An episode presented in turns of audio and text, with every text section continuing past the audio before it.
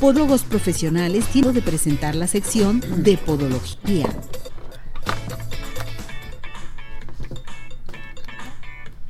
Bueno, pues ya estamos aquí con el doctor George para que todo mundo comience a participar, a hacer sus preguntas, sugerencias, peticiones y demás. ¿Cómo está, doctor? Mi Ceci, a tus pies. Muchas gracias, doctor.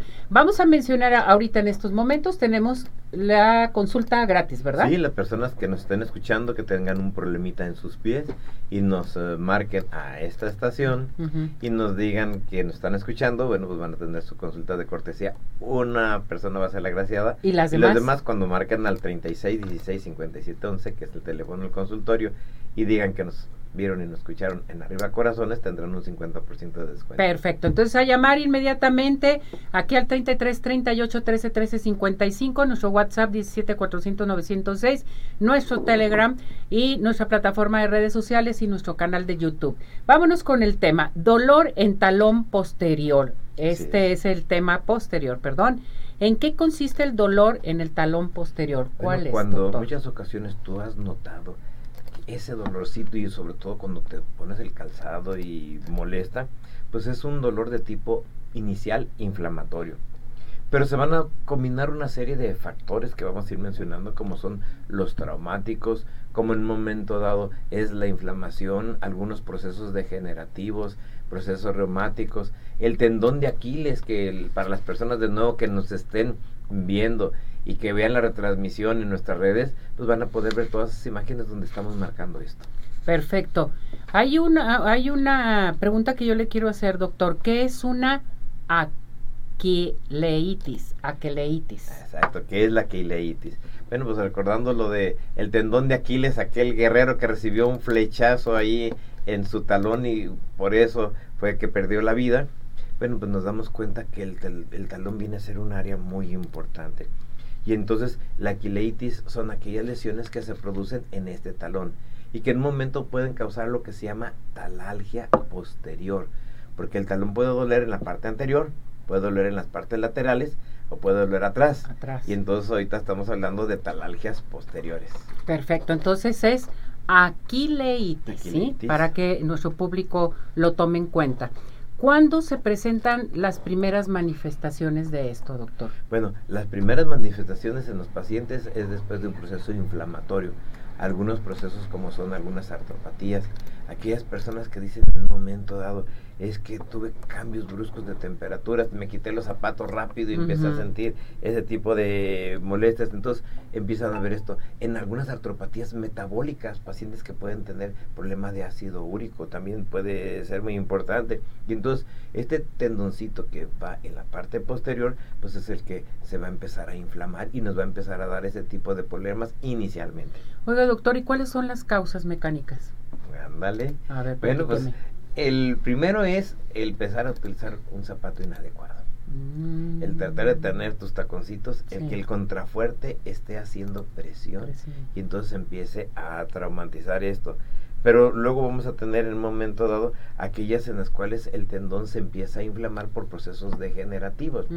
Personas que en un momento dado ya traen alguna artropatía, van a tener este tipo de problemas, empieza a afectarse. Existen algunas otras patologías que son un poquito más raras, que es el ostrigorum. que es el ostrigorum? Un huesecito que está atrásito, que sirve como palanca y que empieza a crecerse. Es muy raro, ya en alguna ocasión platiqué aquí de ello, y, y sobre todo es más raro que a veces la persona sospeche de eso. Y entonces lo primero que hacemos es, les empezamos, como van a ver por ahí imágenes, revisar el contrafuerte del zapato, empezamos a ver que sea aguadito. Las personas dicen, sí, yo ya busco el tenis que en la parte posterior sea muy cómodo porque eso es lo que me está dando esa causa, esa es una causa mecánica. Y por ejemplo, doctor, eh, ¿puede existir lesiones de gravedad en un dolor de talón posterior? Fíjate que esto es importantísimo porque este viene a ser el collage de todos. Existen realmente varios tipos de problemas. El primero, cuando empieza a haber la inflamación, hay algo que se llama edema paratendinoso. El tendoncito empieza a inflamar.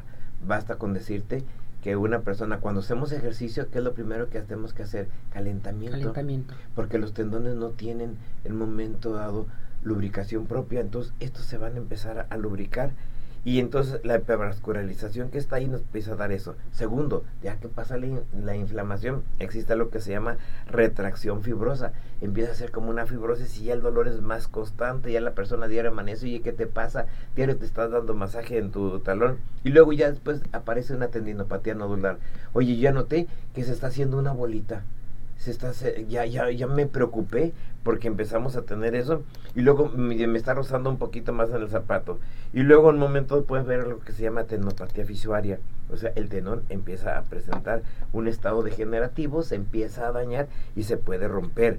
Y luego tenemos ya una tendinopatía mucoides en donde en el momento de las lesiones nos van a dar algún otro tipo de problemas, se empieza a formar ahí otro tipo de tejidos y nos eh, dan eso hasta que llegamos a lo último, una tendonopatía de ruptura. El tendón se rompe mm. y, pues ¿qué pasó? Oye, pues te estuvo avisando, hubo todo este proceso, que no viste arriba corazones, no, no estuviste dándote cuenta que había ese tipo de procesos y las gentes que nos vean en, en las redes, ahí dejé imágenes de cada una de las eh, de este tipo de patologías. Entonces es muy importante porque ya algunas personas que se han comunicado con nosotros nos dicen sobre todo qué bueno porque esto nos sirve en un momento dado para poder reflejar esto sobre todo algunos compañeros médicos que ven el Perfecto, muy bien.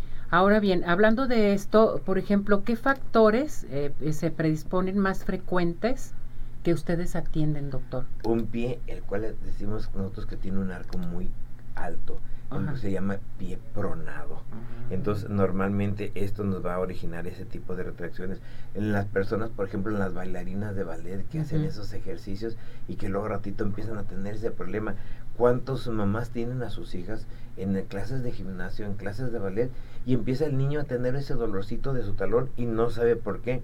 El utilizar un zapato con un tacón muy alto, entonces a la hora que empieza a ocurrir eso, antes era más frecuente porque había más zapatos de agujita, ahora el tacón alto, normalmente la altura también se da en la parte anterior, lo aumentan de los dos lados y luego el tacón es ancho, entonces nos evita un poquito esto, pero esto es tan importante, estas tendinopatías, que tal vez el caso más importante se los presento ahí en una imagen de un chinito que compitió en unas olimpiadas en España, y en las Olimpiadas, al hacer el esfuerzo, tuvo ruptura. Se rehabilitó. pasó tiempo para competir en Beijing, en las Olimpiadas de China. Imagínate lo que significaba para él. Y en el momento de las Olimpiadas se vuelve a fracturar.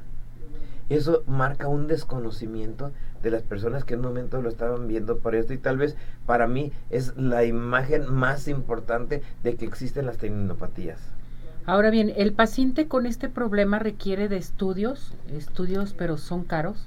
Eso también nos pregunta frecuentemente es que Sí, doctor. Oiga, ¿y qué va a hacer? Bueno, lo primero que vamos a hacer es una evaluación. Mm, la clínica es muy importante. Muchas ocasiones se da la evaluación, inicia el tratamiento, el, el paciente se le corrige ya. Cuando esto aumenta, entonces el primer estudio que mandamos a hacer es un eco no es muy caro. Ya si en un momento vemos que existe algún otro problema, como la presencia de esos quistes o algo, entonces sí tendremos que hacer resonancias, que una resonancia pues ya son 8 o 10 mil pesitos, en donde eh, es importante para poder hacer ya un diagnóstico definitivo de una cirugía. ¿Qué medidas preventivas recomienda entonces, doctor? Ah, bueno, pues primero vamos a modificar nuestra actividad, vamos a modificar el tipo de calzado, hay que evitar utilizar un tacón muy alto, realizar ejercicios de fortalecimiento, incluso ejercicios de fortalecimiento en la parte posterior, la planta y dorsiflexión de la punta de nuestro pie, el pararnos sobre una esquinita para, eh, una escalerita, por ejemplo, para estar bajando y subiendo nuestros talones, lo van a fortalecer.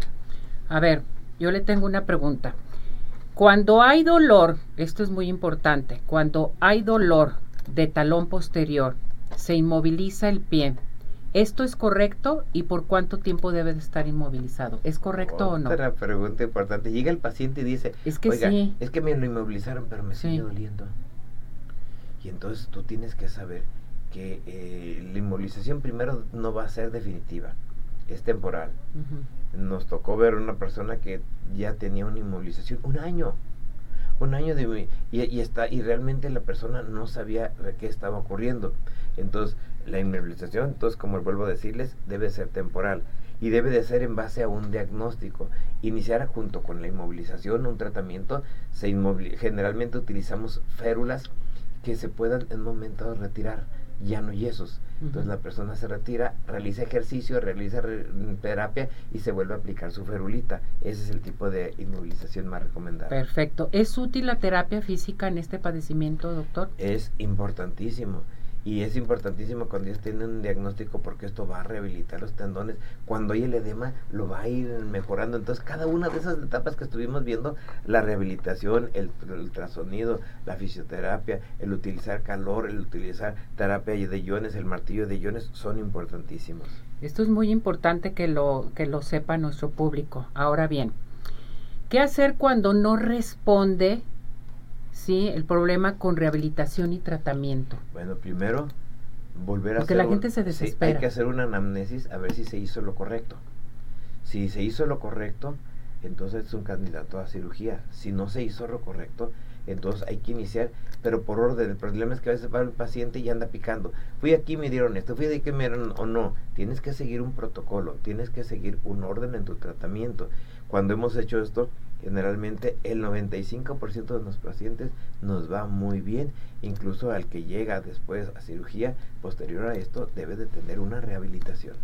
Perfecto, pues esto es muy importante, muy buen tema a tratar. Vámonos con el maestro de podólogos, con el doctor George. ¿Qué tenemos para nuestro público, doctor? Mi Ceci, las personas que ahorita nos estuvieron escuchando tienen su consulta de cortesía, aquella persona que sea la graciada y el 50% de las que llamen y nos digan las palabras mágicas. Lo vi, lo escuché. En, arriba, corazones, y entonces 50% de descuento. Perfecto, entonces a participar, a marcar y recuerden que el doctor George está presente con nosotros cada ocho días. Gracias, doctor. Que, le vaya muy bien. Nos vemos la próxima Saludos a todo su personal. Muchas gracias por toda su atención.